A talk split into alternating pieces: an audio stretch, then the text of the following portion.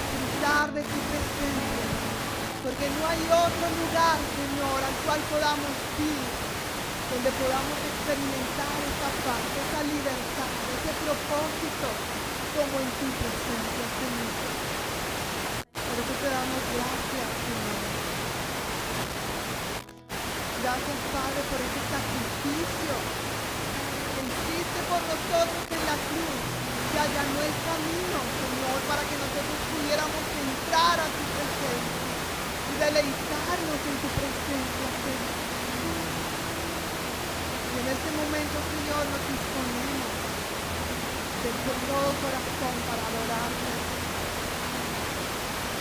Queremos pedirte que tu Espíritu Santo nos guíe en este momento y venga sobre nosotros.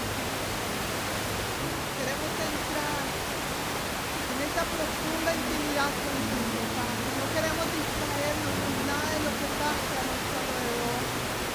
Queremos sentir tu presencia. Tú eres Dios, eres nuestro Señor, eres nuestro Padre nos conoces, Señor. Tú sabes en dónde estamos, tú sabes nuestra necesidad, Señor. Ministra de acuerdo a nuestra necesidad.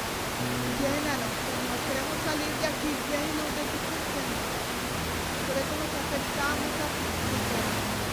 Por eso levantamos nuestras manos, nuestra voz, nuestro corazón para adorarte, porque tú lo mereces. Gracias. Se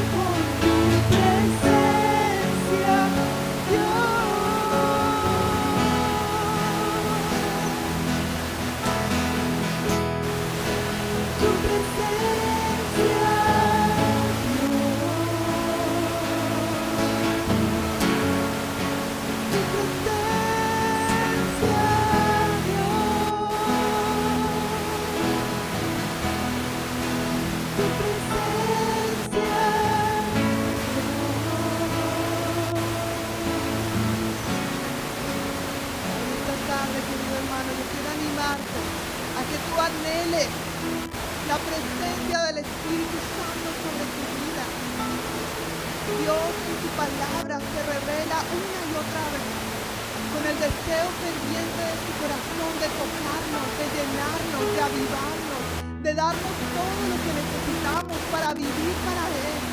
El único requisito que Él pide es que nosotros le anhelemos, le anhelemos profundamente, que tengamos hambre, que tengamos sed de su presencia, que lo prefiramos a Él por encima de todo.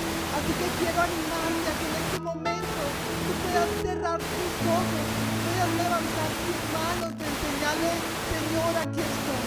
Me rindo a ti, Señor, y recibo tu toque especial de tu Espíritu Santo. Gracias, Señor, por tu Espíritu Santo que nos da las fuerzas, que nos da la convicción, que nos redarguye de pecado, que nos da convicción para seguirte, para amarte, para servirte. Te necesitamos, Espíritu Santo. Queremos que vengas sobre nosotros y que toques nuestra vida en esta tarde, Señor. Por eso queremos decir, queremos más. Queremos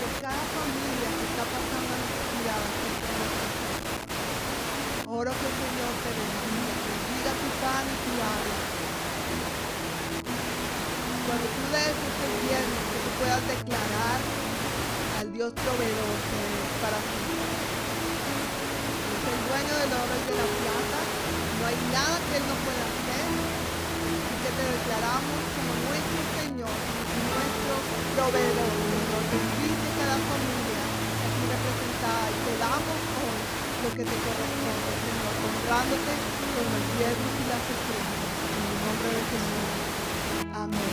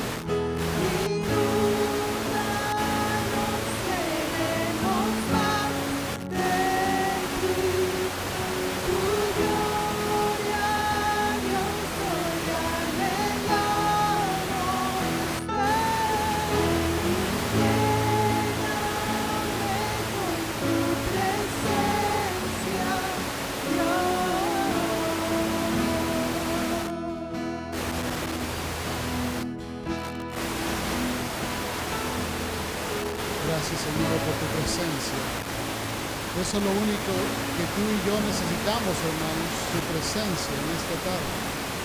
Gracias por el privilegio que tenemos de experimentar la presencia de Dios en esta vida.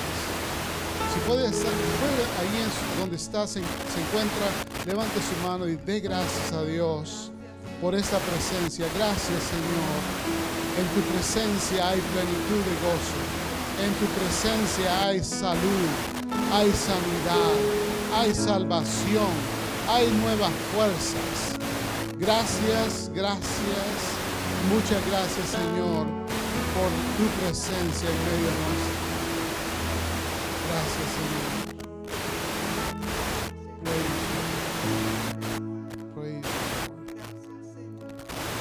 Gloria, Señor. Pueden tomar asiento, mis hermanos.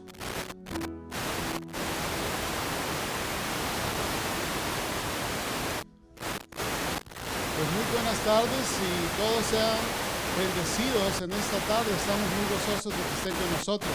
¿Cuántos están alegres y gozosos de estar acá? Gloria al Señor. Pues ah, queremos darle la bienvenida especialmente a las personas que nos visitan por, primer, por primera vez acá en medio de nosotros. ¿Se encuentra alguna persona que nos visita por primera vez? ¿Podría levantar su mano, por favor? Para que podamos reconocerla. Sí, claro. ¿Podría darnos su nombre, por favor, en voz alta?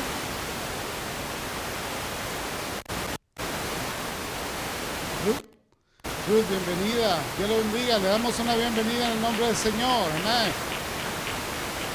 ¿Alguien más nos visita en esta tarde? Todos son, quiero decir, buenos conocidos, bendecidos conocidos, bonitos conocidos. Pues reciban bienvenida a todos, por favor, a la casa del Señor, en nombre de nuestros pastores, Jan y Diana Martínez. Y como nuestra pastora dice, no se va a ir nuestra este, bien, bien, perdón, nuestra invitada de honor Ruth en esta noche, en esta tarde, antes de que le demos 10, 20 abrazos. Se doblan, ¿verdad? Se multiplican. Gloria al Señor. Pues en esta tarde tenemos los anuncios de última hora.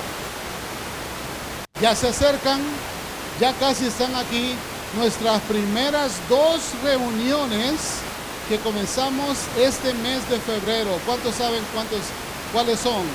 Primero está la de discipulado y crecimiento espiritual que se llama verdades básicas. Y ah, comienza este miércoles que viene, miércoles 14 de febrero. A mí me parece reconocer esta fecha. Al- algo, algo pasó para, para mí y para alguien más bien especial en mi vida, pasó ese día. Bueno, si quieres saber lo que pasó, tiene que venir a la reunión.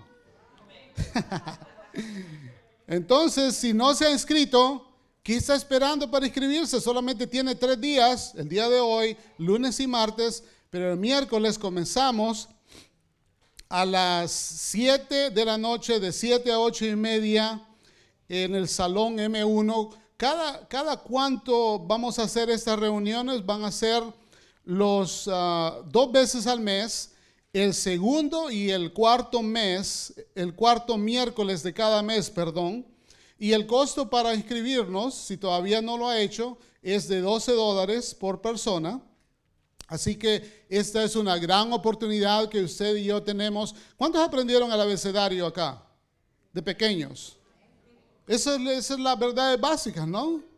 Eso es lo básico para aprender lo demás. Así que estamos aprendiendo las verdades básicas. La palabra de Dios también habla de esto en el libro de Hebreos. No se lo voy a citar. Pero esta es una oportunidad que tenemos para seguir creciendo, seguir experimentando la vida de Dios en nosotros. Así que, ¿cuántos lo van a hacer? Gloria al Señor por eso. Así que si no tiene, por favor, los 12 dólares, que eso no sea un impedimento, no- nos dejan saber a nuestros pastores o a, a cualquiera de nosotros, los servidores, y ah, no, no, no se pierda esta oportunidad. Amén. Segundo, tenemos, ya viene muy pronto también la reunión de parejas. Esa misma semana, no, después del miércoles, dos días después, el viernes 16 de febrero tenemos nuestra primera reunión de parejas del año 2024 y va a ser en el banquet room y el costo, el valor de esto es 20 dólares por pareja. Así que sigamos orando y sigamos ah, buscando el propósito de Dios para seguir creciendo en Él, en el, entendimiento que necesitamos nosotros eh, en nuestros matrimonios. ¿Cuántos creen que podemos recibir más entendimiento, más conocimiento del diseño, del plan de Dios para el matrimonio? Mi esposa y yo vamos a cumplir unos cuantos añitos en este próximo semana y le digo de que uno nunca deja de crecer. Pero hay que crecer en las cosas buenas, amén, en las cosas del Señor. Así que Ah, nos, queremos que nuestros matrimonios sean bendecidos y a nuestros matrimonios ser bendecidos, también nuestros hijos y también nuestros ah, hermanos y amigos y todas las amistades van a ser bendecidos al mismo tiempo con esto. Así que por favor no, no se pierda esta oportunidad de asistir y también esa, esa buena oportunidad para invitar a otras parejas para que puedan reunirse con nosotros este viernes ¿Qué dije? Viernes 16 de febrero, la próxima semana. Así que eh, no pierda tiempo, inscríbase ya. La tercera, este, el tercer anuncio es la conferencia de mujeres. Y todas las mujeres gritan amén. Esa es la conferencia regional de mujeres y nosotros como iglesia tenemos el privilegio de ser los anfitriones, los anfitriones este año. Y el tema que han escogido nuestras mujeres es restaurando generaciones. Amén. Ok, yo iba, quería ver esto porque últimamente cuando hemos visto reuniones de mujeres siempre vemos, y esto no es una queja, pero siempre vemos a las mujeres con las manos en alto. Amén. ¿Y cuando era la reunión de los hombres?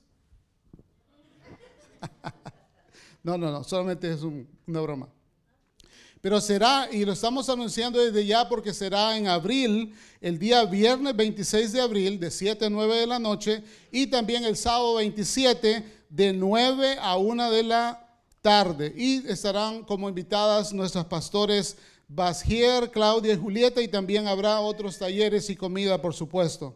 Así que el costo para esto es de 65 dólares hasta, diga hasta, hasta el primero de marzo. Así que eh, comience a registrarse ya, temprano, por favor, para esto. Y las jovencitas de 12 a 17 años solamente van a pagar 30 dólares. Así que estos son los anuncios también. Si necesita, por cierto, se me olvidó mencionar, mis hermanos y amigos, ¿Y cuántos recibieron su boletín esta tarde? ¿Todos lo tienen? ¿Alguien le falta para que nuestros hermanos sugieres se lo puedan eh, entregar o se lo puedan dar?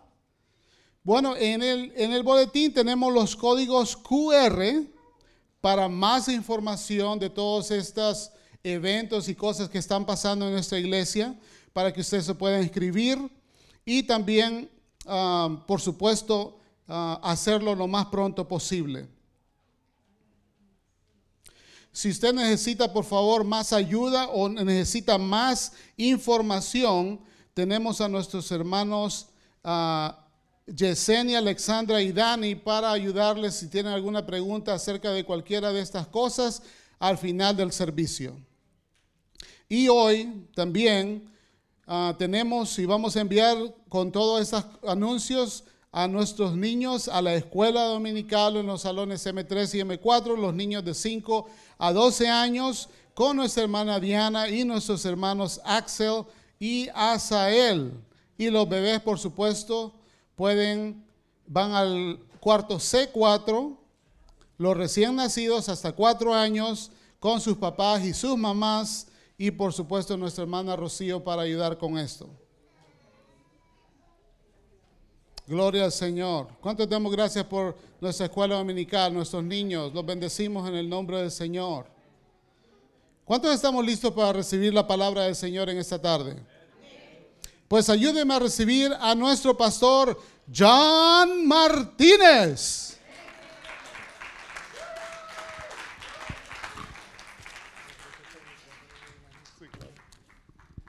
Eh, muchas gracias, mi hermano. Muchas gracias, familia. Dios les bendiga. ¿Cómo, están esta tarde? Bendecidos. Bendecidos, amén. Esa es una buena, una muy buena respuesta. Eh, no esperaba esa presentación de mi hermano David, gracias. Eso me hizo recordar cuando yo estaba eh, más o menos recién llegado aquí. Teníamos eh, tal vez ya un año, dos años, o sea, les estoy hablando de hace tres o cuatro años. Ya tenemos mi familia y yo cinco años y medio aquí. Y yo sé, no se me notan cómo se pasa el tiempo, ¿no? Pero todavía mi esposa me sigue tratando bien. Pero recuerdo cuando Pastor Ricardo, que era nuestro pastor principal de la congregación hispana en aquel entonces, eh, él pasaba, daba los anuncios y me pasaba a mí cuando era mi correspondiente turno de predicar, eh, los hermanos aplaudían con mucha efusión y, y- y me daba curiosidad porque pues yo me sentía ya parte de la familia, ¿verdad? Pero eh, el, el aplauso me daba curiosidad como si se tratara de, de alguien nuevo o alguien por primera vez y así me sentí otra vez. Pero no, so- soy de la familia, ¿verdad? So- somos de la familia, somos, somos de la casa, pero gracias por sus muestras de, de- de afecto de diferentes maneras. Pues qué bueno que podamos reunirnos hoy como cada domingo para alabar al Señor, bendecir su nombre, reconocer que Él es bueno, que Él es grande, que no hay otro como Él, ¿verdad? Ese es nuestro Dios. Así nos lo revela la Escritura, así eh, nosotros lo creemos y al alabarlo y bendecir su nombre y reunirnos, pues estamos reconociendo. Es una de las maneras de reconocer estas verdades. Eh, después de casi tres meses de haber pausado nuestra serie de enseñanzas del libro de los Hechos, eh, si bien recuerdan, el año pasado empezamos a ver una serie en el libro de los Hechos y eh, la hemos detenido como por tres meses, eh, porque bueno, llegó el Adviento, luego llegó Navidad, luego llegó eh, los 21 días de oración y ayuno, ¿no es cierto? Esos 21 días tan anhelados que esperamos cada año. Eh, y era el deseo de mi corazón y lo que tenía programado en mi agenda y en mi mente retomar hoy la enseñanza del libro de, de los Hechos de los Apóstoles. Pero durante nuestro tiempo de oración y ayuno, Dios puso una palabra en mi corazón, la, la cual veo que Dios ha estado hablando de diferentes maneras y, y eh, en diferentes lugares, de diferentes maneras y en diferentes lugares. Y varios de ustedes, eh, seguramente sin darse cuenta, ha- han sido parte de la confirmación de esa palabra en nuestros tiempos de oración juntos, nuestros tiempos de oración congregacional, en nuestras conversaciones. Esto es un tema que ha salido de, una u otra manera y atendiendo a lo que entiendo que Dios nos está llamando a escuchar el día de hoy. Entonces quiero compartir esta palabra y con el favor de Dios el próximo domingo estaremos retomando el libro de los hechos. El título del sermón de hoy es Una queja en tu contra.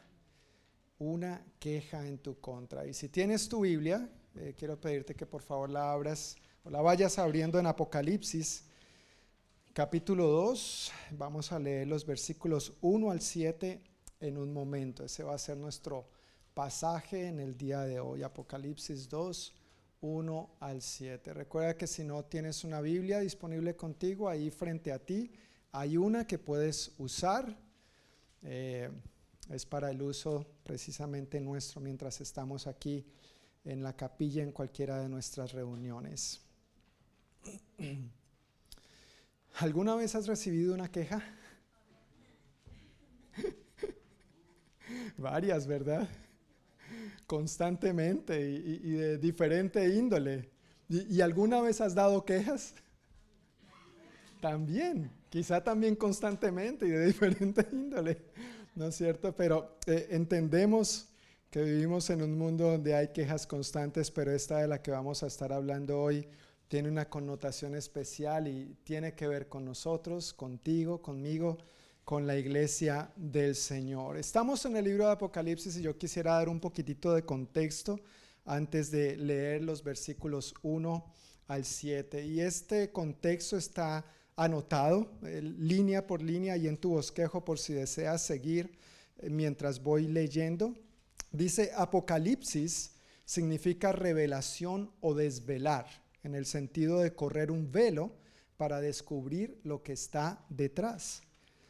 El Señor le dio a Juan esta revelación para mostrar a sus siervos los acontecimientos que deben suceder pronto. Eso nos dice el capítulo 1, versículos 1 y 2.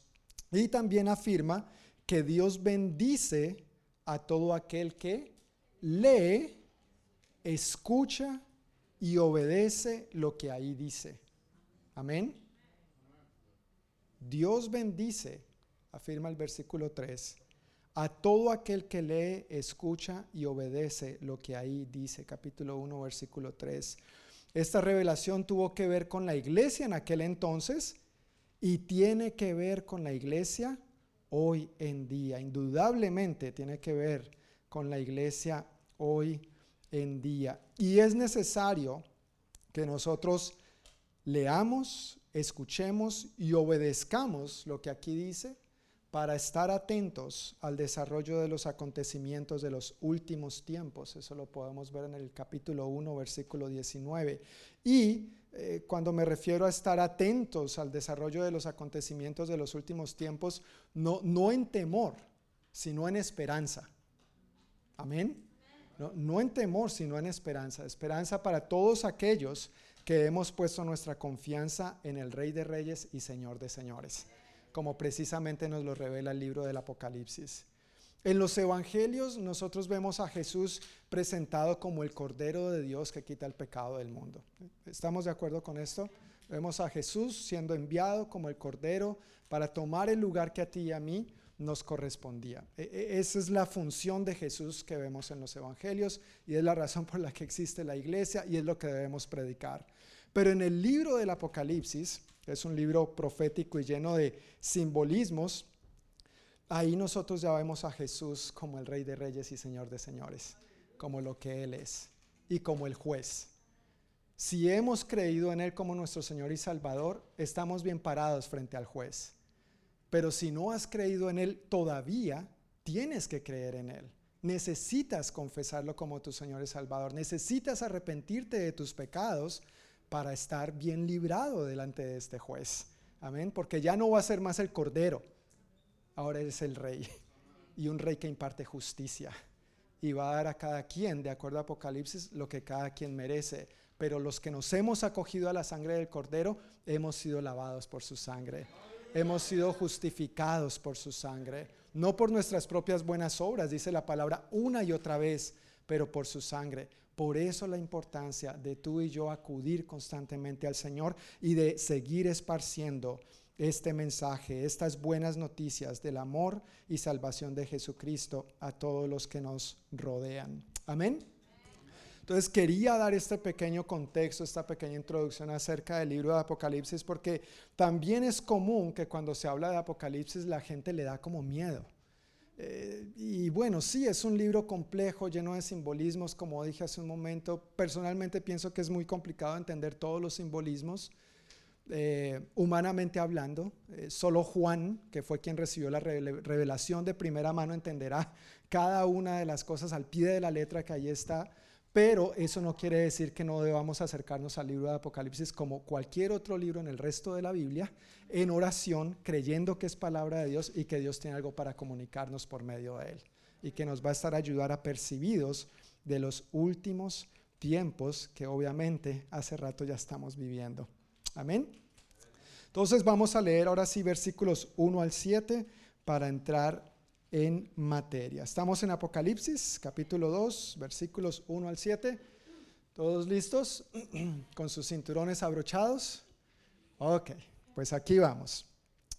Escribe esta carta al ángel de la iglesia de Éfeso.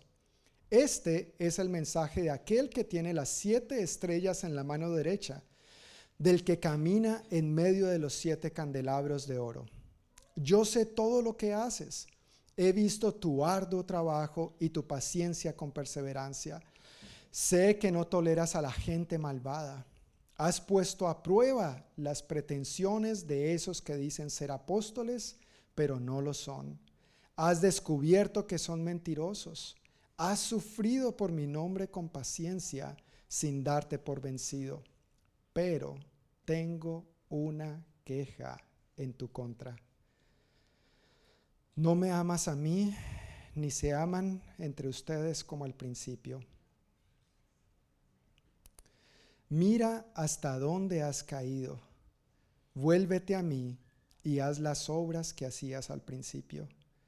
Si no te arrepientes, vendré y quitaré tu candelabro de su lugar entre las iglesias. Pero tienes esto a tu favor. Odias las obras malvadas de los nicolaitas, al igual que yo. Todo el que tenga oídos para oír, debe escuchar al Espíritu y entender lo que Él dice a las iglesias. A todos los que salgan vencedores, les daré del fruto del árbol de la vida que está en el paraíso de Dios. Padre, te damos muchísimas gracias por tu palabra y gracias que tú has prometido enviarnos a tu Santo Espíritu, quien a su vez es el que nos guía a toda verdad. Nos acercamos a ti, Señor, con la debida reverencia, con un temor reverente, santo delante de ti pidiéndote que nos hables claramente por medio de tu palabra hoy, Señor. Gracias que somos tu iglesia amada y lo que comunicaste a la iglesia en Éfeso en aquel entonces sigue teniendo que ver con tu iglesia hoy en día. Enséñanos, Señor, y como tú nos llamas ahí, ayúdanos a volvernos a ti en lo que tengamos que hacerlo. Guárdanos, Señor, de distracciones y ayúdanos a estar enfocados en el Espíritu, en ti en el nombre de Jesús. Amén. Amén. Interesante porción, ¿verdad? Sí, sí, habías escuchado de esto en algún momento o habías leído, ¿no es cierto? Es un, pasaje muy conocido, especialmente el versículo 4, que es el, punto o el tema principal del sermón de hoy. Pero volviendo al versículo 1 por donde empezamos, eh, ya vemos este simbolismo que se usa en el libro de Apocalipsis. Dice, escribe esta carta al ángel de la iglesia de Éfeso. Este es el mensaje de aquel que tiene las siete estrellas en la mano derecha, del que camina en medio de los siete candelabros de oro. Ahora, esta, estos son unos simbolismos sencillos, porque cuando leemos el capítulo 1, podemos darnos cuenta que aquel que tiene las siete estrellas y camina en medio de los siete candelabros es el Señor Jesús. Cuando leemos el capítulo 1 y puntualmente versículos 12 al 18, nos damos cuenta de esto. Nos damos cuenta también que las siete estrellas son los siete ángeles de las siete iglesias. En un momentito vamos a hablar más de esto. Los siete candelabros son las siete iglesias ubicadas en la entonces provincia romana de Asia. Antes había, entre todo el imperio romano, había una provincia Gracias. Eh, y allí estaban estas siete iglesias a las cuales se le escribe eh, estas cartas con las cuales comienza eh, la revelación que el Señor le dio a Juan. Está Éfeso, Esmirna, Pérgamo, Tiatira, Sardis, Filadelfia y la Odisea. Y el apóstol Juan estaba en una pequeña islita que se llama Patmos, todavía se llama Patmos por igual, y él estaba exiliado en ese lugar por causa del Evangelio, por causa de creer en el Señor, de predicar el Evangelio, y lo echaron allá para que no le predicara a nadie más. Pero igual me imagino allá le predicaba con los que podía tener contacto, y mientras estaba ahí, entonces él recibió esta revelación de parte del Señor para escribir estas cartas a aquellas siete iglesias y enviarlas a todos ellos. Hoy en día, esta región es parte de Turquía y Patmos es parte de Grecia. De hecho, eh, donde dice Izmir, no sé si se alcanza a ver desde allá, pero la, que está, la ciudad que está en el centro es la que aquí en la palabra conocemos como Esmirna. Eh, pero Éfeso, por ejemplo, no, no, no quedó. Eh, parece que no escuchó, no leyó, no escuchó ni obedeció lo que el Señor tenía para decirle. Pero Esmirna sigue estando todavía en Turquía. Así que esa es la región donde podemos ubicarnos geográficamente frente a lo que estamos leyendo en el libro de Apocalipsis capítulo 2 versículos 1 al 7. Entonces las siete, perdón, los siete candelabros, como venía diciendo, son las siete iglesias ubicadas en la entonces provincia romana de Asia. Con cartas dirigidas a cada una de esas siete iglesias comienza la revelación, podemos leer en los capítulos 2 y 3 de Apocalipsis eso. Y en estas cartas hay elogios, hay elogios a las iglesias, llamados de atención, consecuencias y promesas. A todos nos encantan las promesas, ¿verdad? Pero también hay que prestar atención a los llamados de atención y a las consecuencias si no se acatan los llamados de atención. Y la primera carta, entonces, en esta revelación es a la iglesia en Éfeso, que son los versículos que estamos leyendo, capítulo 2, versículos 1 al 7. Y esta iglesia eh, más o menos empezó en el año alrededor, alrededor del año 52 después de Cristo, cuando el apóstol Pablo, pero también Aquila, Priscila y creo que el otro fue Apolos, habían comenzado a predicar el Evangelio. Eso lo puedes leer si te interesa en Hechos capítulo 18 y 19. Esto es un poco de contexto en cuanto a la historia de la iglesia en Éfeso. Ahora, ya entrando en materia, leyendo el versículo 2, 3 y 6, vemos algunos elogios. El Señor reconoce,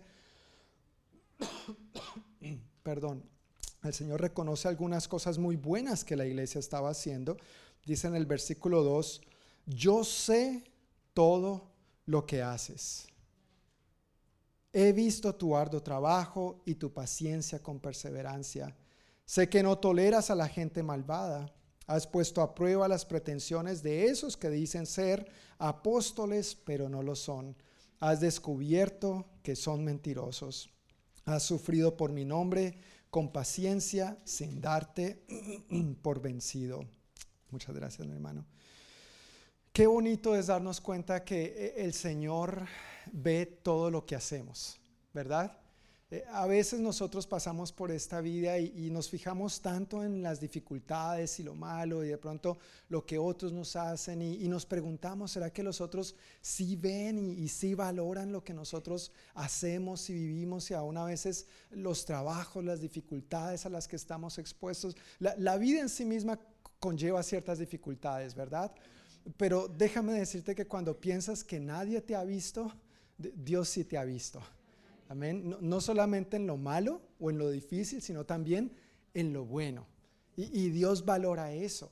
Y Dios reconoce eso. Y Dios como un buen padre que es, es como si pudiéramos sentir su palmadita en nuestro hombro diciéndonos, buen trabajo, has hecho esto bien, sigue adelante. Y en el caso de la iglesia de Éfeso, bueno, le reconoce, si mal no conté, creo que son como cinco aspectos. Y entre ellos, por ejemplo, hay cosas que tienen que, siguen teniendo que ver con la iglesia hoy en día. Eh, tenemos que ser una iglesia que trabajemos arduamente, que eh, perseveremos con paciencia, que no toleremos la, la, gente maldada, a la gente, perdón, malvada, que, pongamos a prueba las pretensiones de esos que dicen ser apóstoles, pero no lo son. Oye, hoy en día eso sí que es necesario. ¿Sí, sí se han dado cuenta?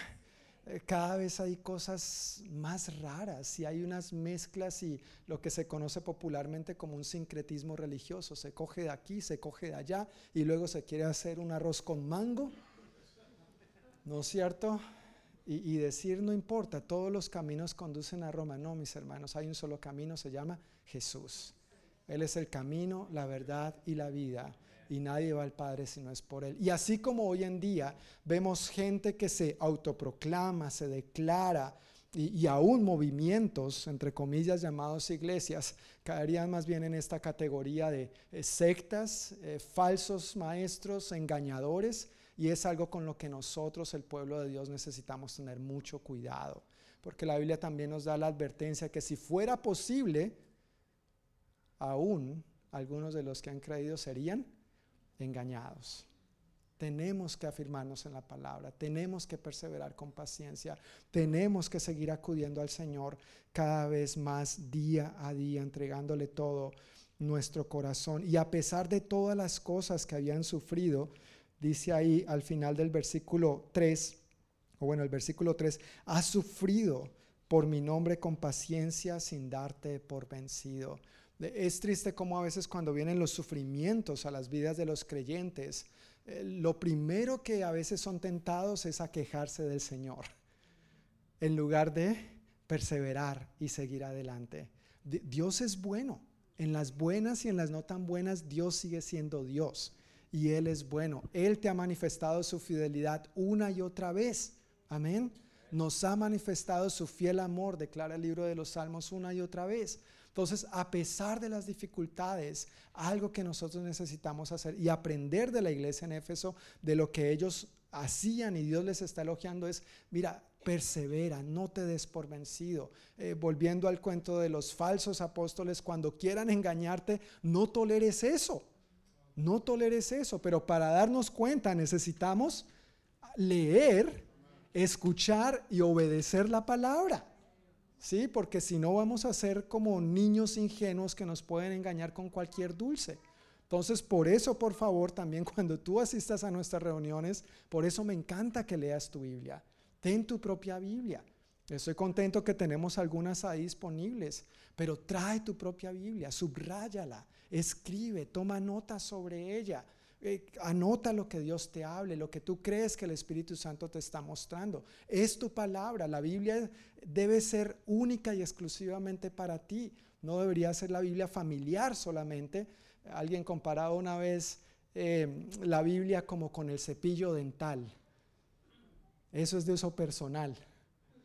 Por ahí, de pronto una que otra vez a lo mucho uno lo compartirá con alguien de mucha confianza, llámese esposo, esposa, hijos en caso de una emergencia extraordinaria, pero no más, ¿verdad? No, yo pensé que iban a decir amén, pero ok, tal vez, el equivocado soy yo. Está bien. Y, y- y otro todavía más osado comparó la Biblia como la ropa, con la ropa interior. Eso sí no se comparte con nadie. Por favor, eso es de uso exclusivo, porque ahí tú marcas, ahí tú anotas, ahí tú llenas, ahí tú dices, no, no estoy hablando de ese tipo de marcas, estoy hablando... es- no, no, no, no, no, eso sí no era parte del plan. Eso sí no era, perdón, me salió mal el ejemplo. Qué vergüenza con ustedes. Ups. Aquí, aquí, mis hermanos. Estoy, vea, sentí que me puse rojo y caliente. Pero aquí en la Biblia uno marca, uno resalta, uno anota fechas, ¿no es cierto? Las correcciones que Dios nos hace, los llamados de atención, no solamente las promesas. Entonces es difícil leer en la Biblia del otro cuando está llena de marcas por todo lado, ¿verdad? De estas marcas, por favor, de estas marcas. Pero necesitamos seguir estos buenos ejemplos de lo que Dios elogia a la iglesia en Éfeso. Y en el versículo 6, saltándonos al versículo 6, en un momento regresamos al 4, hay otro elogio que encontramos ahí. Dice, pero tienes esto a tu favor, odias las obras malvadas de los nicolaitas, al igual que yo. Vale la pena aclarar que el pasaje dice, odias las obras malvadas de los nicolaitas. No dice, odias a los nicolaitas. Sí, no, no, no, no, no, no. No se trata de odiar a la gente, se trata de odiar, las, de detestar la- las obras malvadas que hace la gente. Por ahí es muy común el dicho que eh, amamos al pecador, pero no al pecado, ¿verdad? Amamos al pecador, pero no al pecado. Bueno, esto estaría aplicado ahí, ese dicho que popularmente conocemos. Por supuesto, Dios ama al pecador. Si Dios no amara al pecador, tú y yo no estaríamos aquí. Pero cuando estábamos sin Él, por supuesto que Él detestaba como tú y yo vivíamos sin Cristo, ¿verdad? Apartados de Él, a causa de nuestro pecado, alejados, destituidos de la gloria, de la presencia de Dios. Pero gloria a Dios por ese glorioso día en que nos fue predicado el Evangelio. Le dijimos sí a Cristo y aquí estamos por su gracia y por su misericordia. Amén. Porque Dios nos amó, porque de tal manera amó Dios al mundo que ha dado a su Hijo unigénito para que todo aquel que en él crea no se pierda, mas tenga vida eterna. Ahora, no tenemos información específica acerca de quiénes eran estos nicolaitas, cómo se originaron y cuáles eran sus obras malvadas. Pero si leemos los versículos 14, 15 y 20, podemos tener una idea. Así que sin perder el eh, versículo donde vamos, vamos a saltar un momentico a los versículos 14, 15 y 20 ahí mismo en Apocalipsis capítulo 2, que dice así. Pero tengo unas cuantas quejas en tu contra. Esto ya es a la iglesia en, en Pérgamo. Toleras a algunos entre ustedes que mantienen la enseñanza de Balaam, quien le enseñó a Balac cómo hacer tropezar al pueblo de Israel. Les enseñó a pecar, incitándolos a comer alimentos ofrecidos a ídolos y a cometer pecado sexual. De modo parecido, entre ustedes hay algunos nicolaitas que siguen esa misma enseñanza. Y en el versículo 20, que ya es el mensaje o la carta a la iglesia en Tiatira, dice, pero tengo una queja en tu contra. Permites que esa mujer, esa Jezabel que se llama a sí misma profetiza, lleve a mis siervos por mal camino. Ella les enseña a cometer pecado sexual y a comer alimentos ofrecidos a ídolos. Por estos versículos podemos observar que estos grupos, no solamente los nicolaitas, sino los de Balaam y los de esta mujer que se auto llamaba profetisa Jezabel, eh, tenían algo en común. Y eso que tenían en común era una mezcla de creencias y enseñanzas que confundían y engañaban a la gente. Y en últimas, a lo que conducían a la gente era hacerla pecar de dos maneras, eh, con idolatría y con inmoralidad sexual cometiendo idolatría y cometiendo inmoralidad sexual. La Biblia habla del adulterio en, relación con Dios y usa muchas veces eh, la palabra adulterio entre un esposo y una esposa para referirse también a lo que es la idolatría, serle desleal, ser infiel a Dios. Es una palabra bien fuerte que nos debe instar a mantener nuestra lealtad y fidelidad a Dios con todo nuestro corazón. Pero el propósito de estos grupos que estaban intentando eh, meterse en la iglesia, es que con sus diversas creencias y enseñanzas terminaban confundiendo, engañando a la gente y entonces esta gente terminaba eh, rindiendo culto a ídolos y también involucrados en inmoralidad sexual.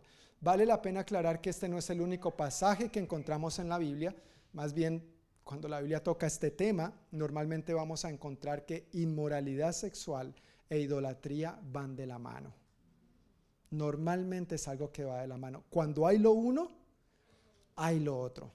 Cuando hay lo uno e, es casi fijo y presta atención cuando leas tu Biblia y te vas a dar cuenta que se mencionan juntos, porque lo uno difícilmente está si no está lo otro. Cuando hay idolatría, hay moralidad sexual, o cuando hay moralidad sexual, hay idolatría. Generalmente estos van de la mano y idolatría para aclarar, no es solamente atribuir, eh, atribuir cualidades divinas a imágenes. E, e, eso puede ser un aspecto de la idolatría, pero la idolatría no es solamente eso. La idolatría desde la perspectiva bíblica es darle a cualquier cosa, sea persona, objeto o actividad, el lugar que le corresponde solamente a Dios. Es decir, cuando tú y yo hemos puesto en el trono de nuestro corazón otra cosa, objeto o persona que no sea Dios, hemos caído en idolatría. Y es algo de lo que tenemos que arrepentirnos cuando así hemos hecho. Porque no somos perfectos. Y a veces nos pesa más la opinión de otros, a veces nos pesa más nuestra propia opinión, nuestra propia comodidad, nuestro propio bienestar, nuestro propio yo, yo, yo, nuestro propio egoísmo, que Dios primero. Cuando vivimos de esta manera, cuando caemos en ese gancho, en esa trampa, eso es una manera de idolatría. Nos estamos poniendo a nosotros primero antes que a Dios. A veces ponemos otros primero antes que a Dios. Ponemos actividades a veces antes que a Dios. Ponemos el dinero a veces primero antes que a Dios. No me refiero a asuntos de reunión de iglesia o del servicio dominical, me refiero a asuntos de nuestra vida diaria y cotidiana donde qué pesa más en tu vida y en la mía, qué tiene más valor. Al ver nuestro estilo de vida diario, tenemos que evaluarnos constantemente y darle a Dios, únicamente a Dios, el lugar que le corresponde solamente a Él. Cualquier otra cosa que ocupe ese lugar en tu corazón y en el mío, se llama ídolo. Y no seríamos muy distintos de los nicolaitas. Entonces, ¿ves cómo tiene que ver con nosotros? Tiene que ver con nosotros. No es que ellos hacían, no, nosotros estamos propensos a eso también si no estamos cuidándonos en nuestro caminar diario con el Señor. Por eso esto no es de vez en cuando. Esto no es solamente de los domingos de 3 a 5. Esto es las 24 horas del día, los 7 días a la semana. Amén. Dice el apóstol Pablo en una de sus epístolas, mis hermanos, el que piense estar firme, mire que no caiga. El que perseverare hasta el fin, ese será salvo. Ya empezamos la carrera con Cristo, ahora permanezcamos en la carrera con Cristo. De nada sirve que hayamos empezado y después nos salgamos de la carrera. Amén. Necesitamos y ya hemos, si has aceptado a Cristo, ya has empezado la carrera, pero mantente en esa carrera, persevera en esa carrera. Llueve, truena o relampaguea, permanezca, permanezca, permanece por favor en este camino. Es lo que realmente vale la pena. Es lo que realmente ha marcado una diferencia, en, la una diferencia en, la, en tu vida y en la mía.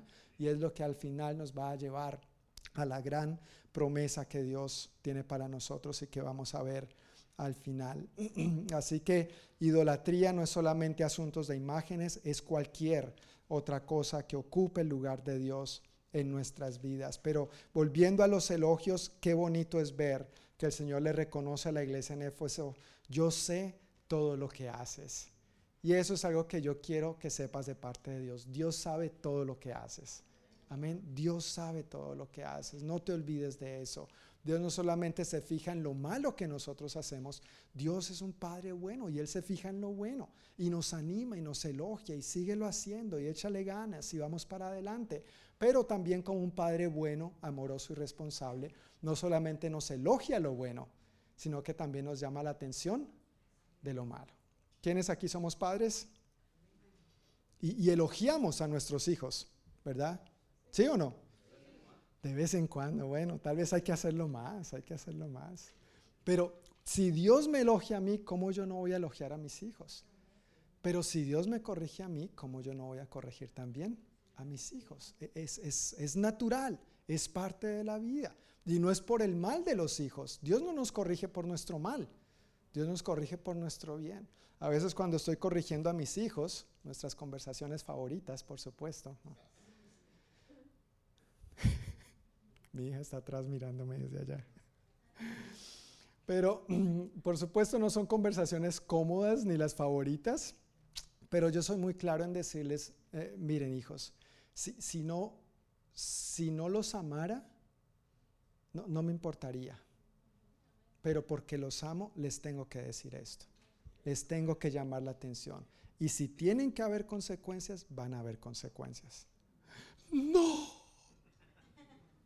van a haber consecuencias. Porque es parte de la vida, porque les amamos. Yo les explico claramente, si no te amara, no me importaría y te dejaría hacer y deshacer y como tú ibas. Pero luego el que va a pagar las consecuencias eres tú mismo. ¿Qué prefieres? ¿Que te corrija ahora? ¿Prefieres llorar ahora o prefieres que yo llore cuando sea un viejito y vea tu vida hecha una nada? ¿Verdad?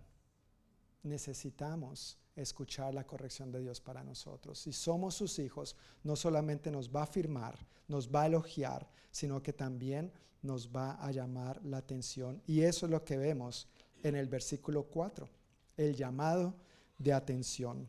Apocalipsis capítulo 2, versículo 4. Dice, pero tengo una queja en tu contra. No me amas a mí, ni se aman entre ustedes como al principio. Es como si Dios le estuviera diciendo, todo esto está bien. Todo lo que acabamos de leer en los versículos 2, 3 y el 6, todo eso está bien, todo eso está de maravilla. Pero tengo una cosita, tengo algo contra ti de lo que necesitamos hablar. Si viéramos esto desde una óptica, desde una perspectiva judicial, es como cuando la persona acusada está sentada en el banco de los acusados y se le leen los cargos que hay en su contra. E, eso es la perspectiva de lo que está pasando aquí. Eh, cuando alguien está en el banco de los acusados, puede que haya hecho muchas cosas buenas, ¿no es cierto? Alguien que ni, ni siquiera haya matado una mosca en toda su vida, pero un día se levantó con el pie izquierdo, tenía el intestino retorcido, se le atravesó uno por ahí, quién sabe, y terminó la pelea en una desgracia. Puede que haya hecho todo bien en su vida, pero esa sola mala decisión ya lo sentó en el banco de los acusados y ahora se le leen los cargos. La iglesia en Éfeso había hecho muchas cosas maravillosas, todo bueno, pero ahora se le estaba leyendo el cargo que Dios tenía en su contra. Esos son los cargos de la iglesia de Éfeso, de lo cual el Señor la está acusando y básicamente, y como lo leemos en las otras versiones, la Reina Valera, la nueva versión internacional, les dice, has perdido, has abandonado, has dejado tu primer amor, has perdido ese amor profundo que tenías por mí al principio. Ya no me amas a mí, ni se aman entre ustedes como al principio. Mis hermanos, al, leer esta frase, e, esto debe sacudirnos un poco. Porque no sé si te das cuenta, pero todo lo que hacía la iglesia en Éfeso, excepto eso, era maravilloso. Era bueno. ¿Sí o no? Varias cosas que el Señor le, elogia, le exalta, le reconoce. Y esto debe llevarnos a darnos cuenta que una iglesia puede tener y llevar a cabo cosas muy buenas cosas muy buenas, una doctrina clara, no se dejaban engañar por nada, no dejaban que nadie le metiera los dedos a la boca. Que quería meterle los dedos a la boca se iba a dar cuenta que la iglesia en Éfeso tenía dientes, lo iba a morder. Se iban a dar cuenta, ahí con esta gente no nos podemos meter. Estos perseveran a pesar de las dificultades. No han negado mi nombre, han echado para adelante, han sido perseverantes, trabajan arduamente, no son creyentes holgazanes ni perezosos, se enfocan en la obra del Señor, son responsables con sus vidas, echan para adelante. O sea, imagínate, está llena de elogios. Una iglesia puede tener y llevar a cabo cosas muy buenas y aún así no amar a Dios ni amarse entre ellos.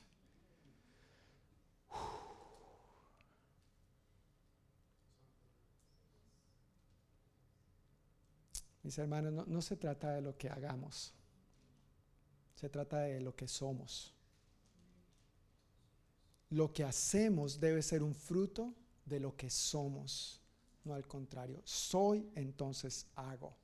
Porque soy un hijo de Dios, me comporto como un hijo de Dios. Porque soy un redimido por la sangre del Cordero, me comporto como una persona libre en Cristo Jesús porque Él me ha apartado, bíblicamente el término es, soy santo, me ha apartado, me ha consagrado para sus propósitos, entonces vivo como lo que soy, un santo. No perfecto, ya hemos hablado de eso en otras ocasiones, santo bíblicamente no significa perfecto en lo mínimo, pero apartado para los propósitos de Dios. Si yo me veo como santo, porque Cristo me ha santificado al lavarme, a limpiarme con su sangre, entonces yo voy a comportarme, voy a vivir como lo que soy santo, apartado del pecado. Voy a buscar cada vez más los propósitos de Dios para mi vida y voy a estar diciendo no y no y cada vez más no y no al pecado y sí, sí, sí a Cristo. Amén. Y así es como tenemos que vivir. Una iglesia puede tener y llevar a cabo muchas cosas buenas, vuelvo y repito, y aún así no amar a Dios ni amarse entre ellos. Imagínate cuando la iglesia en Éfeso estaba recibiendo ese mensaje de parte de Dios. Debió haber sido duro. Debió haber sido duro. ¿Qué es lo delicado de esto entonces? Pues imagínate, la Biblia dice que Dios es amor. ¿No es cierto? Primera de Juan 4.8, Dios es amor. Y esa es solamente una de las afirmaciones acerca de que Dios es amor. También dice que el primer y más grande mandamiento, ¿cuál es? ¿Recuerdas? Amar al Señor tu Dios con todo tu corazón, con toda tu alma, con toda tu mente y con todas tus fuerzas. Y continúa diciendo que el segundo es igual de importante, amar a tu prójimo como a ti mismo. Y luego aclara el Señor en los Evangelios. De estos dos depende todo lo que está escrito aquí en la ley y los profetas de amar a Dios y amar al prójimo como a nosotros mismos. Y el apóstol Pablo, en Primera de Corintios capítulo 3, el famoso eh, capítulo conocido como el capítulo del amor, allí él enseña que uno puede hacer un montón de cosas maravillosas también, pero si no tiene amor, de nada sirve, no vale nada, no, no se logra nada con eso. Entonces cuando Dios les está diciendo, mira todo lo que han hecho y está bien, sigan adelante, pero ya no me aman a mí ni se aman entre ustedes como al principio, tengan cuidado porque básicamente yo no estoy ahí. yo no estoy en medio de eso. Y eso es lo que nosotros tenemos que evitar a toda costa que nos llegue a pasar individual y congregacionalmente. Que de pronto estemos tan afanados en tantas cosas, haciendo buenas cosas para Dios. No estamos hablando de gente pervertida y que hacía cosas terribles, no. Estamos hablando de gente que se había arrepentido de sus pecados, que tenían a Cristo en su corazón, que eran parte de la iglesia. Y ahora Dios básicamente les está diciendo, recuerden, yo, yo soy amor, pero ustedes han perdido su primer amor por mí. Ustedes han perdido su amor los unos por los otros. Si yo soy amor, ¿cómo voy a estar en medio de ustedes? Están haciendo buenas cosas, pero eso no está causando ningún impacto duradero en sus propias vidas, ni en su comunidad, ni en las vidas de los demás. Es interesante que unos 30 años antes de, que el Apocalipsis fuera escrito, eh, el apóstol Pablo había elogiado a esta misma iglesia en Éfeso por su amor.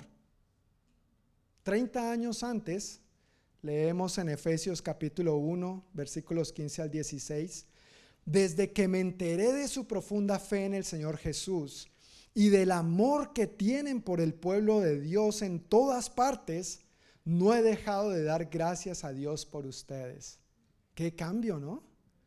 30 años antes el apóstol Pablo los está elogiando por ese profundo amor y les dice, no dejo de dar gracias a Dios por ustedes. Y ahora hoy, 30 años después, Juan les está diciendo, por la revelación que el Señor le dio, han dejado de amarme a mí como al principio y ya no se aman ustedes como al principio. En tan solo 30 años.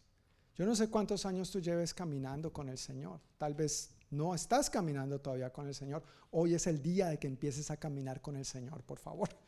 Hoy es el día que necesitas arrepentirte de tus pecados y darle la bienvenida en tu corazón a Jesús como tu Señor y Salvador. Pero algunos entre nosotros tal vez ya llevamos un año, cinco, quince, veinte, treinta, cuarenta, quién sabe cuántos años entre nosotros, ¿verdad? Pero si, si miramos atrás, eh, ¿Cómo era tu amor hace esa determinada cantidad de años por el Señor y por su iglesia? Por el Señor y unos por otros. No, dudo de que podemos hacer buenas memorias, ¿verdad?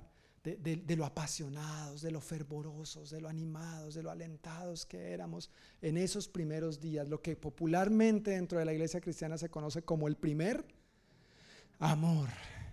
Y, es que todos de alguna manera hemos pasado por ese primer amor, bien sea con el Señor, obviamente, o, con esa persona con quien llevamos tantos años de casados. Pero igualmente, con el cónyuge a veces van pasando uno, tres, cinco, diez, quince, veinte, y también como que el amor a veces se va desvaneciendo, ¿no es cierto? Y uno tiene que darse cuenta que es algo que hay que ir cultivando.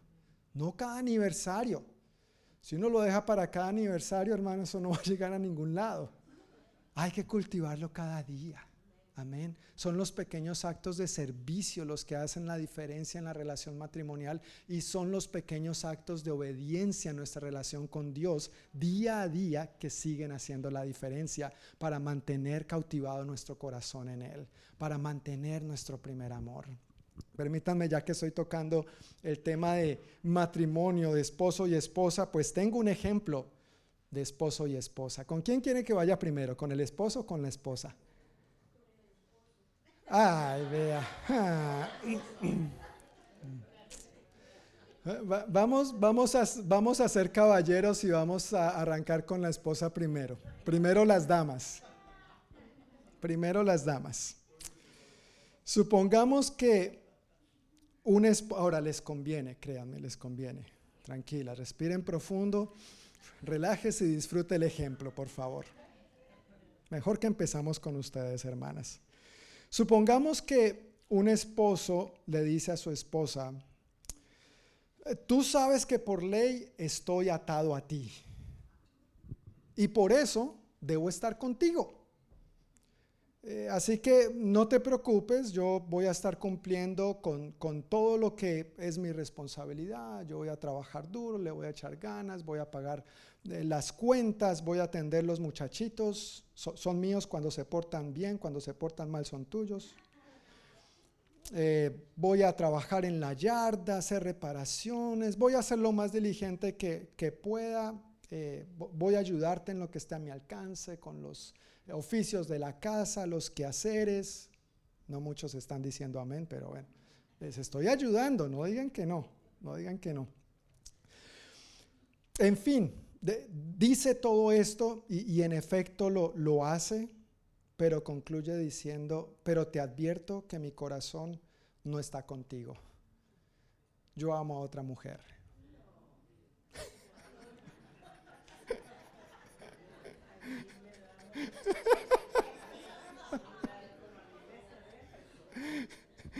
Ah, ahí, se, ahí se coge la Biblia más grande que encuentra en la casa y a mí qué me importa. Lárguese de aquí. ¿No es cierto? suena chistoso, pero es una realidad. ¿no? O sea, ¿qué pensarían, amadas hermanas, esposas de, de, sus esposos y preciosas hijas del Señor? ¿Qué pensarían si su esposo le sale con ese cuento?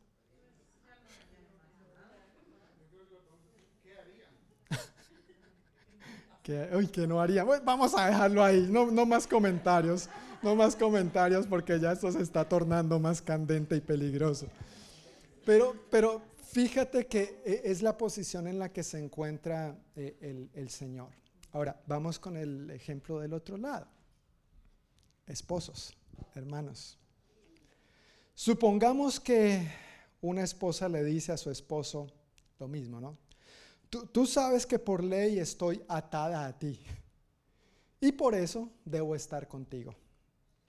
Por lo tanto, yo estaré cumpliendo con todo cuanto pueda y me incumbe. Yo te prepararé tu comida, no te preocupes por eso, tendré tu ropa limpia, lista, eh, mantendré limpia la casa, ojalá me eches una mano, eh, pero te advierto que mi corazón no está contigo yo amo a otro hombre.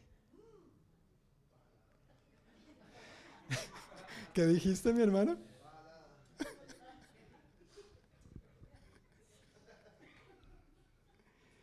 ¿Qué, harías, mi hermano? ¿Estaría un hombre contento con esta esposa?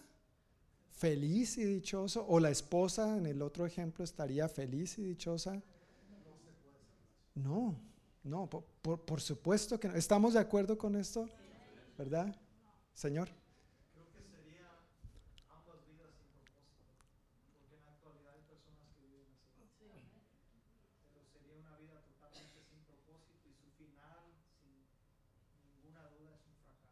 Sería un final catastrófico, ¿verdad? Sería un final catastrófico. De hecho, yo conocí, conozco personalmente un caso cercano, eh, una preciosa familia, preciosa, preciosa, preciosa. Si pudieras pensar en una familia ejemplar, era esta. Era esta familia. Pero uno de los dos, no, no quiero definir él o ella, uno de los dos eh, fue descubierto en adulterio. Entonces el, um, el, otro, la otra parte, le dijo, mira, si, si tú te arrepientes, y vuelves a Dios y vuelves a mí, eh, yo te recibo. Yo quiero que sepas que, que yo te perdono. Yo te perdono. Pero para que sigamos, tú tienes que arrepentirte y volver a Dios y volver a mí.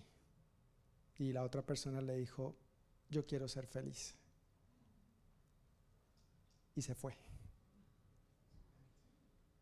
Una tremenda familia de una de nuestras iglesias. Si pudieras pensar en una familia ejemplar, vuelvo y reitero, eran ellos, ejemplares. Tú no sabes cuán duro y desgarrador eso fue para la iglesia, especialmente para los jóvenes que los veíamos como un ideal. Wow, de eso que uno dice, cuando sea grande, quiero ser como ellos. Cuando sea grande, quiero ser. Y lo que sufrieron los hijos, y no solamente los hijos de sangre, los hijos en el Señor, eh, la, familia en el Señor, su, familia extendida. Fue duro, fue difícil.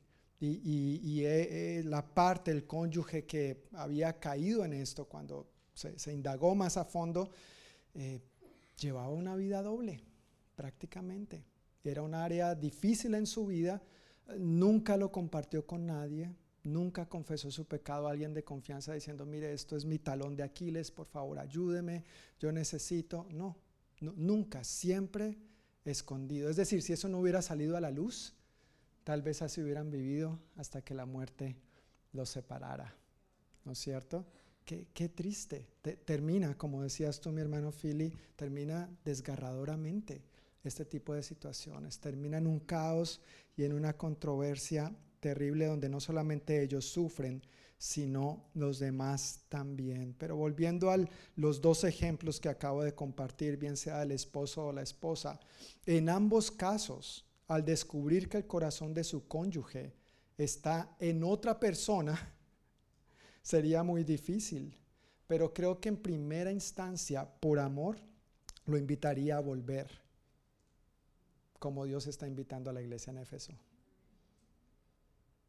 Y si no, pues qué sentido tiene seguir, ¿verdad?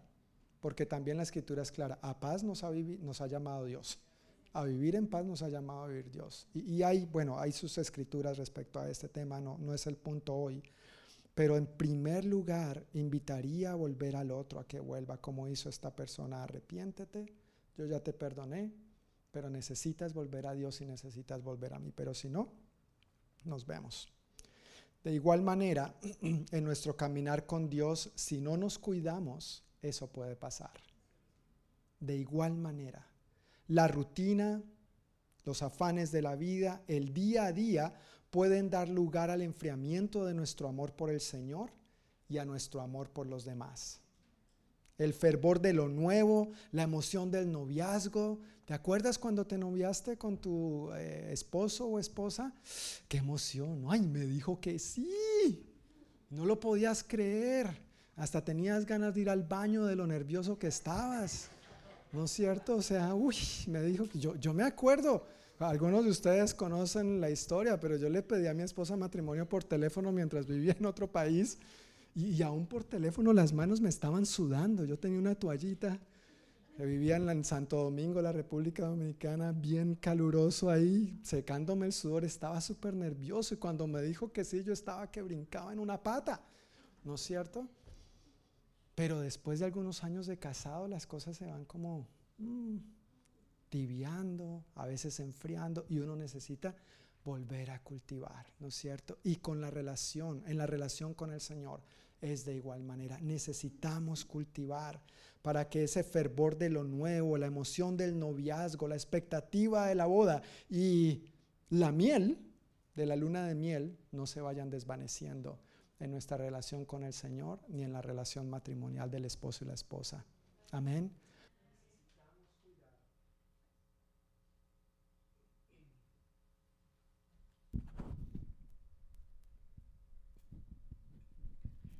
Necesitamos cuidar, necesitamos cultivar esta relación con el Señor, que Él sea lo número uno, lo prioritario, lo más importante en nuestra vida. Mira, nadie deja a su cónyuge de un día para otro. Nadie deja a su cónyuge de un día para otro. Nadie se levanta un día en la mañana diciendo, ¿sabes qué mujer? ¿Sabes qué hombre? Hijos, me voy. No, no, no, no, eso, no, eso no pasa así. Eso es un proceso lento y termina en una crisis tremenda. Igualmente, nadie se levanta un día y dice, ay, ya hoy no voy a caminar con Cristo. He caminado con Cristo un año, cinco, diez, veinte, cincuenta, ya, no, ya, ya, hoy no voy a caminar con Cristo, ni voy a caminar con mis hermanos, con mi familia de la iglesia. Igualmente es un proceso lento en el que tenemos que estar evaluando la condición de nuestro corazón y no permitir que ninguna raíz amarga entre ahí. Es un proceso lento, lleva tiempo, comienza con una pequeña raíz tal vez, con una pequeña maleza que si no le prestamos atención va creciendo, va creciendo, va creciendo y creo que varios aquí, si no todos, somos expertos en cuán difíciles son esas benditas malezas en los patios de nuestra casa. ¿Verdad? Crece impresionantemente. Si no atendemos eso en nuestra propia vida, entonces puede afectarnos no solamente a nosotros, sino también a los demás. Y de repente, en medio de ese proceso lento y por un largo tiempo, un día se empieza a caer de ese amor al Señor y de ese amor por los demás. Y, entre comillas, como no pasa nada, por lo menos así pensamos, ah, como no, no, no pasa nada, entonces cuando menos nos damos cuenta, podemos encontrarnos estando con el Señor porque toca. Vamos a estar con el Señor haciendo cosas porque toca, como en el esposo, el ejemplo de la esposa, la esposa, porque la ley dice que tengo que estar atrás. Pues yo sé que Él es Dios y es mi Salvador y es mi Señor, pero ah, toca, toca seguir adelante, porque no hay de otra. Pero por dentro es que quiero ser feliz. Mucho cuidado, porque la verdadera felicidad está solo en Cristo Jesús en sus propósitos, en aquel que dio su vida por ti y para ti, que te valoró y te amó tanto que dio su vida en una infame cruz para que tú y yo hoy tuviéramos su vida. Amén. Entonces, mucho cuidado. La verdadera felicidad, aunque el mundo nos proponga miles de cosas, la verdadera felicidad está en Cristo Jesús. Amén. La verdadera felicidad está en Cristo Jesús. Y la Biblia habla bastante al respecto. Versículo 5. Volviendo a Apocalipsis capítulo 2, versículo 5, la, última partecita del versículo 5 dice las consecuencias si no se arrepiente. Si no te arrepientes, vendré y quitaré tu candelabro de su lugar entre las iglesias. Tú, conoces lo que es un candelabro, ¿verdad? Sí, este cosito donde encima se pone una vela, ¿no es cierto? ¿Y cuál es el propósito de ese candelabro? Pues que alumbre, ¿no es cierto? Se le pone la vela y, se alumbra. En Mateo 5, 14 al 16, el Señor dijo, ustedes son la luz del mundo, como una ciudad en lo alto de una colina que no puede esconderse, nadie enciende una lámpara y luego la pone debajo de una canasta en cambio, la coloca en un lugar alto. La Reina Valera, la nueva versión internacional, dice la coloca en un candelabro, en un candelero, donde ilumina a todos los que están en la casa. Versículo 16. De la misma manera, dejen que sus buenas acciones brillen a la vista de todos, para que todos alaben a su Padre Celestial. Remover el candelabro lo que estamos leyendo aquí en Apocalipsis 2.5, remover el candelabro es remover la iglesia. Es quitar a la iglesia de su lugar. Si la función de la iglesia es irradiar la luz de Cristo y la iglesia no está irradiando a Cristo, si no está reflejando la luz de Jesús a su comunidad y, y en todo lugar donde hace presencia, tú y yo, que somos la iglesia, no reflejamos a Cristo en nuestros hogares, en nuestros vecindarios, en nuestras comunidades, en nuestros lugares de trabajo, en Federal Way, en Tacoma, en el Puget Sound, en todo lugar donde estemos, porque tú y yo somos el cuerpo de Cristo, somos la iglesia de Cristo. Si no estamos cumpliendo esa función, pues entonces el candelabro no sirve. Y si el candelabro no sirve, es quitado. Tenemos un dicho en Colombia que dice, lo que no sirve, que no estorbe.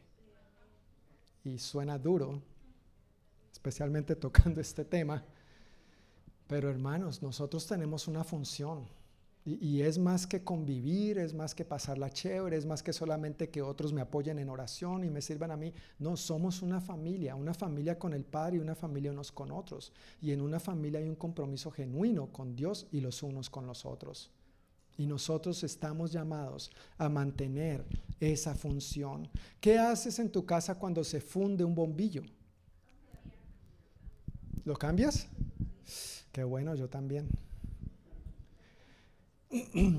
Allá no tenían electricidad, ¿no es cierto? Entonces pensar en eso de un candelabro y una vela encima, eso suena como muy anticuado y tal vez no, no encontramos mucho la connotación. Pero la idea de esto es la que tú y yo llevamos a cabo cuando se nos funde un bombillo. Cuando se funde un bombillo, lo más normal, lo más común es que lo cambiemos, ¿no es cierto? Lo reemplacemos. Yo sé, tal vez algunos a veces nos tomamos un tiempo y lo dejamos ahí de decoración por un tiempo. Ah, ese bombillo, ay, verdad, pero es que eso está tan alto, tan lejos, necesito una escalera, no me quiero caerle. Le sacamos mil excusas, ¿no es cierto? Y dejamos el bombillito ahí quemado, fundido, se ve negro, pero ahí, decorando eh, en el techo o en la lámpara, donde sea, porque no le sacamos el tiempo para reemplazar el simple bombillito. Hace un tiempo es este bombillo de aquí justamente, no sé si ustedes recuerdan, estaba intermitente, e, el segundo. Algunos se dieron cuenta de eso hace como unos cuatro meses. Oh, qué bueno que no se dieron cuenta. Para mí era bien molesto, bien fastidioso ese bendito bombillo.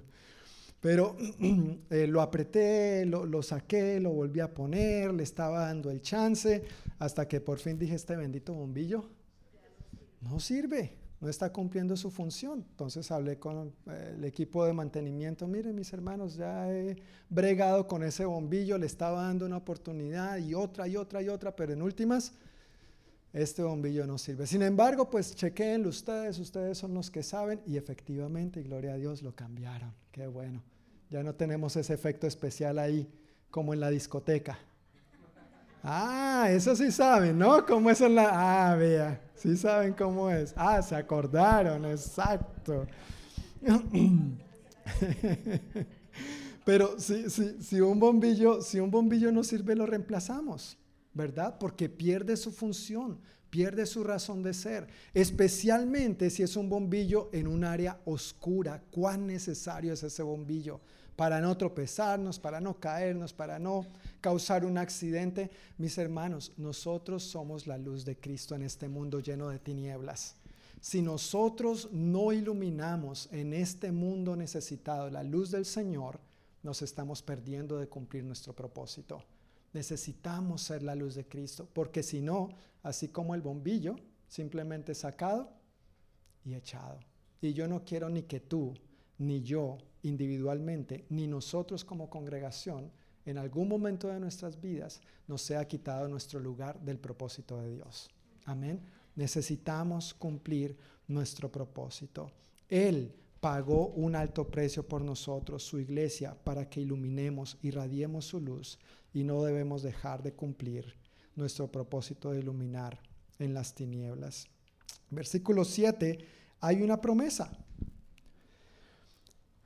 Apocalipsis 2.7, la segunda parte del versículo, dice, a todos los que salgan, ¿qué? Una vez más, una vez más. A todos los que salgan, vencedores. Les daré del fruto del árbol de la vida que está en el paraíso de Dios. Mira, se habla aquí de los vencedores, pero vencer implica batallar. No, hay victoria si no hay batalla. Pero la buena noticia, la buena noticia es que todas esas cosas con las cuales a veces nos vemos enfrentados en batallas, que quieren apartarnos de Dios, que quieren enfriarnos en nuestra relación con Dios y con los demás, todas esas cosas podemos enfrentarlas de la mano de Dios, quien ya venció y nos dio su victoria en Cristo Jesús. Y porque Él es vencedor, nosotros entonces somos vencedores de igual manera. Ahora, eso no quiere decir que no tengamos que enfrentar batallas o que no vayamos a enfrentar batallas. Por ejemplo, hablando de que nuestra relación con Dios se enfríe, ¿a veces no te has desanimado en tu relación con Dios? Gracias, yo también.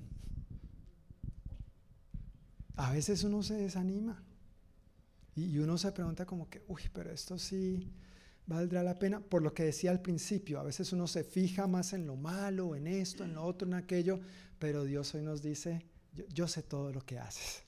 Amén, yo sé todo lo que haces. Y a veces de pronto ni siquiera queremos llegar al servicio, pero en el día a día ni siquiera queremos orar o leer la Biblia. ¿Sí? Y como que, ay, otra vez la misma cosa. Y empezamos a caer en esa rutina empezamos a caer en esa rutina de la que si no nos cuidamos, entonces podemos terminar completamente fríos. Pero cuando echamos mano de Dios para enfrentar esos afanes en el día a día, eso que nos desanima, recuerda, en Cristo Jesús ya tenemos la victoria. Amén. En Cristo Jesús ya tenemos la victoria. No quiere decir que no tengamos que enfrentar batallas o que no vayamos a enfrentar batallas, sino que tenemos que aferrarnos a Dios y a la victoria que ya tenemos en Él. De hecho, y, puedo decirlo con mucha confianza, en varias ocasiones a varias personas, no solamente aquí, sino a lo largo de mi vida sirviendo al Señor, les he dicho, mira, cuando menos ganas tengas de orar, allí es cuando tienes que orar. Cuando menos ganas tengas de leer la Biblia, allí es cuando tienes que leer la Biblia. Cuando menos ganas tengas de asistir al servicio o de reunirte con tu familia, allí es cuando tienes que hacerlo para no darle lugar al diablo y que te gane terreno y te vaya apartando poquito a poco. Necesitamos estar juntos, nos necesitamos unos a otros y necesitamos caminar juntos de la mano del Señor. Refiriéndose a esto de la promesa, los que salgan vencedores, el apóstol Pablo, hablando de un sinnúmero de dificultades, dice que a pesar de todas estas cosas, nuestra victoria es absoluta por medio de Cristo quien nos amó. Romanos 8, 37. El apóstol Juan dice, ¿y quién puede ganar esta batalla contra el mundo? Únicamente los que creen que Jesús es el Hijo de Dios. ¿Crees que Jesús es el Hijo de Dios? Entonces su victoria es tu victoria y es mía por igual.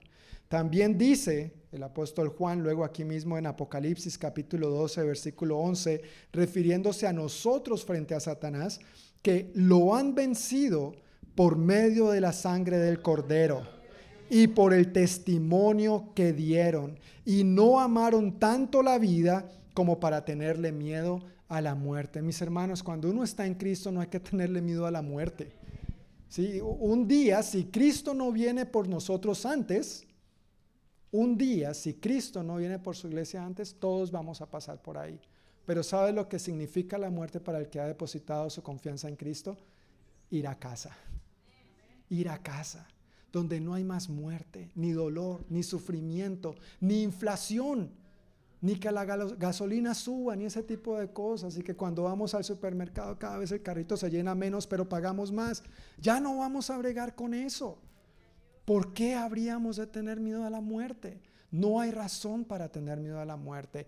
Cristo la venció, Cristo la conquistó y gracias a Él nosotros también. Él murió, pero Él resucitó. La tumba está vacía y gracias a eso su victoria es nuestra victoria.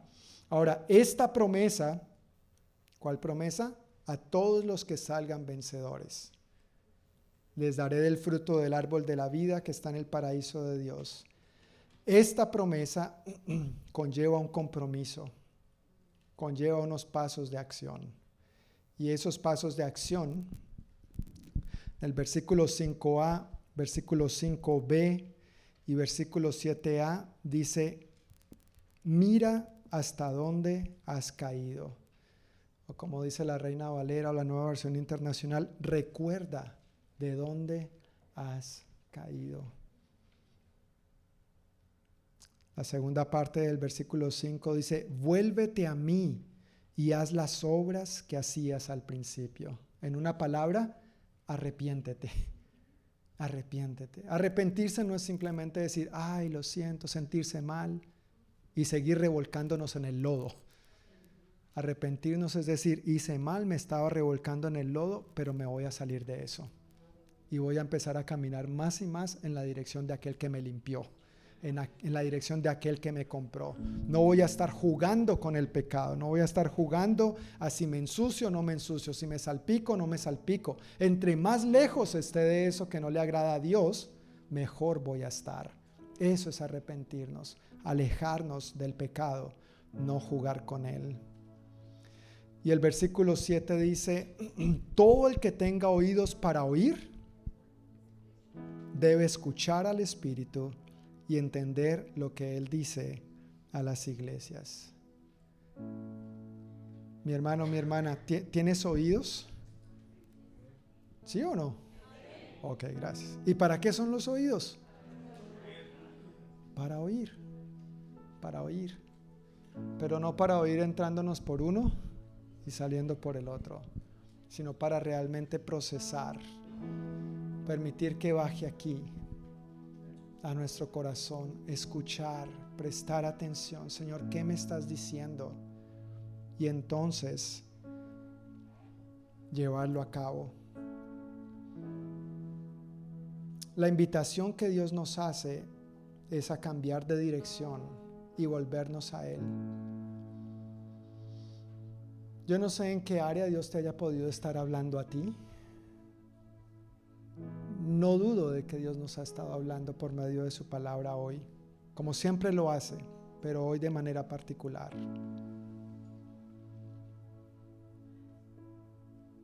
Pero la invitación de volvernos a Él no es solamente como dice, vuelvan a hacer las obras que hacían al principio.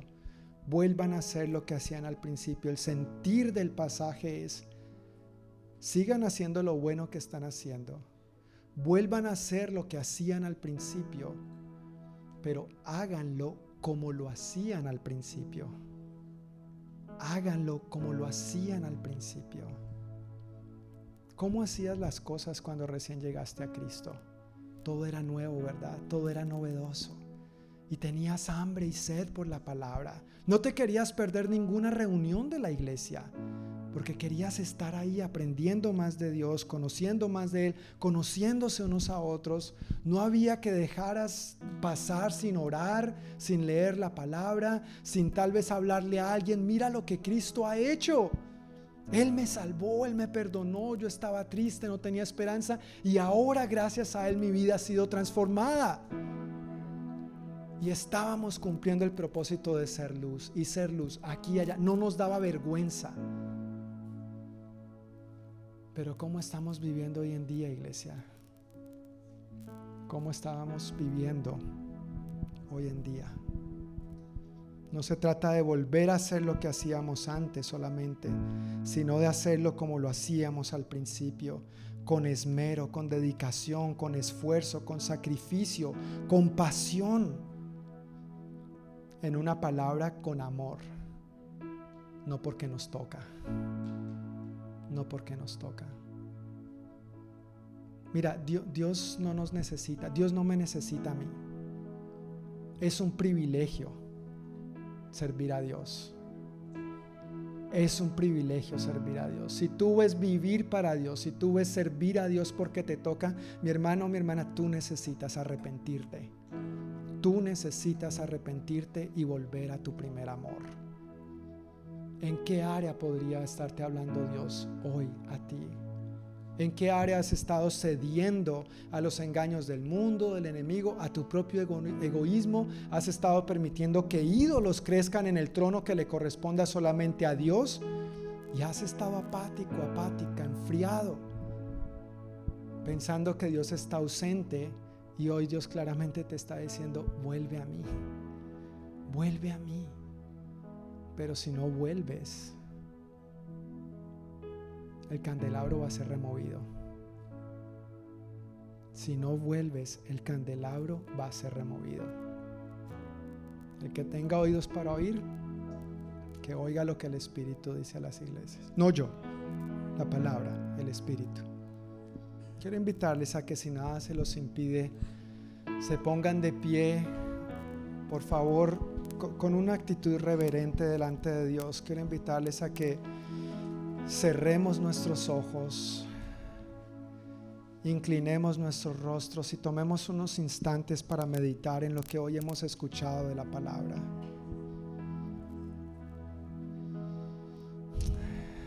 Aprovecha estos instantes para tú hablar con Dios ahí mismo en tu corazón y permitirle al Espíritu Santo indagar, escudriñar delante de ti. Dile Espíritu Santo, escudriña, como escribió el salmista, ve si hay en mi camino de perversidad. ¿Quién podrá entender sus propios errores? Líbrame de los que me son ocultos. Señor, hay algo, hay algo de entre todo lo bueno que he estado haciendo y que me has afirmado y animado hoy, Señor, hay algo en lo que me he estado enfriando y hoy necesito arrepentirme. Háblanos, Señor. Háblanos, por favor. Habla a cada uno de manera individual, de manera particular, en el área en que necesitamos, de la manera que lo necesitamos, Señor.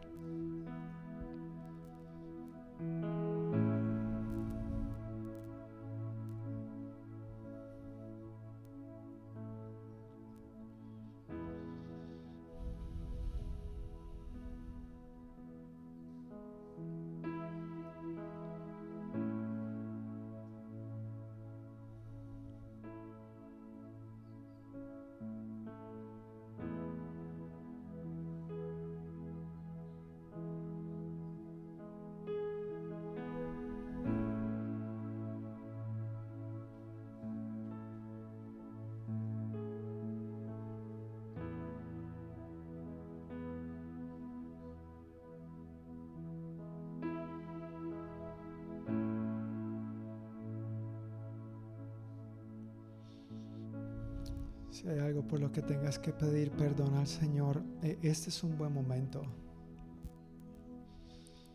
para decirle ahí con tus propias palabras, Señor, perdóname por esto o por aquello.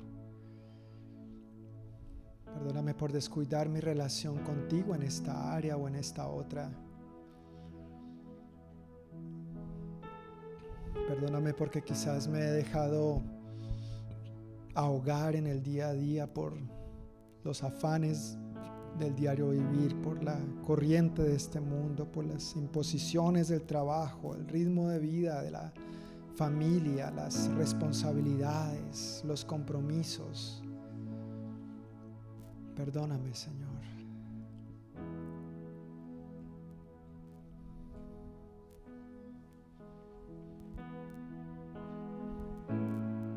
Si, si hay algo con lo que estuvieras luchando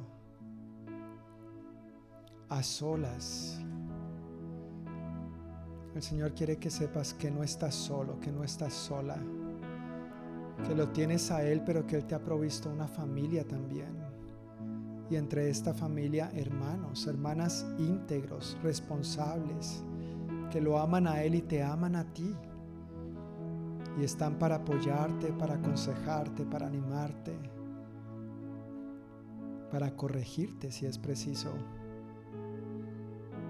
porque te aman, pero no te quedes callado, no te quedes callada. Abre tu corazón humildemente ante el Señor y ante alguien que pueda ayudarte y bendecirte en esa área.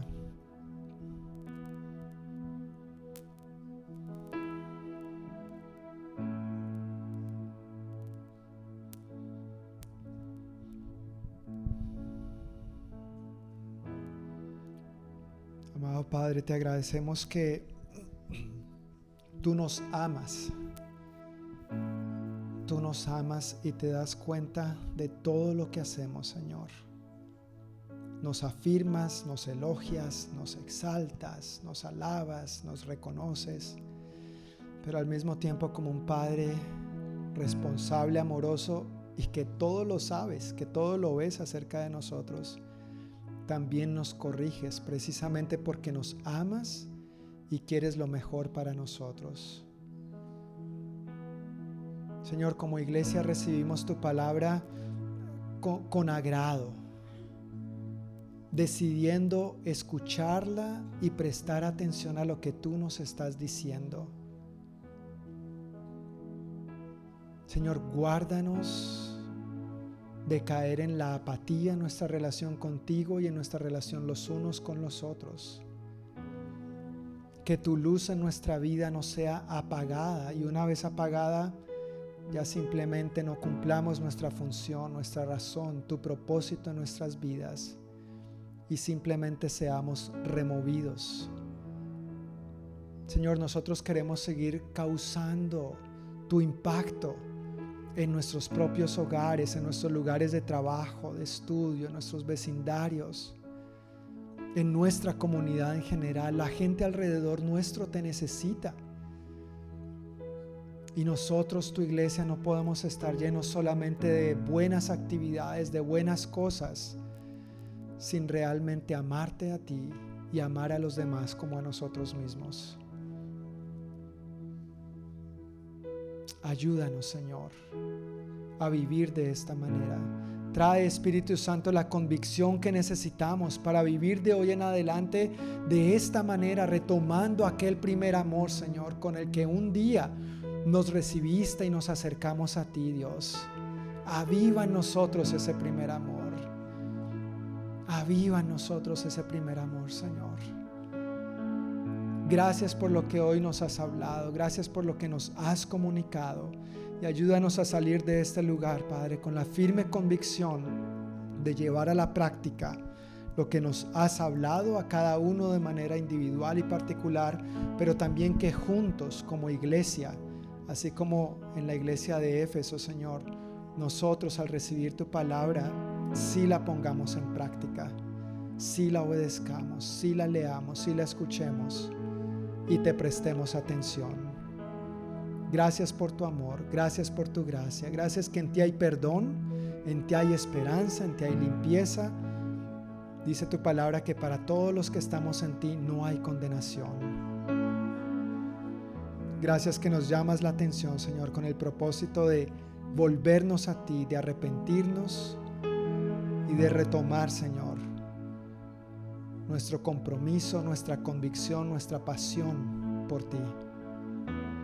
Te pido que por favor nos lleves con bien a nuestros hogares, que nos guardes de todo mal y peligro y que en el transcurso de esta semana, Señor, nos permitas reflexionar profundamente en lo que hoy hemos escuchado, no solamente para tener más conocimiento, sino para vivir, para poner en práctica lo que hoy nos has hablado. En el nombre de Jesús. Amén. Amén. Familia, que el Señor les bendiga. Que tengan una muy bendecida semana. Recuerden que en el Banquet Room hay cafecito, hay tiempo para convivir y compartir un poco. Si no se tiene que ir, queremos invitarle a que pase un momento, por favor. Y si no, con el favor de Dios, nos vemos con algunos el miércoles o el viernes en la reunión de parejas y si no, el domingo. Buenas noches.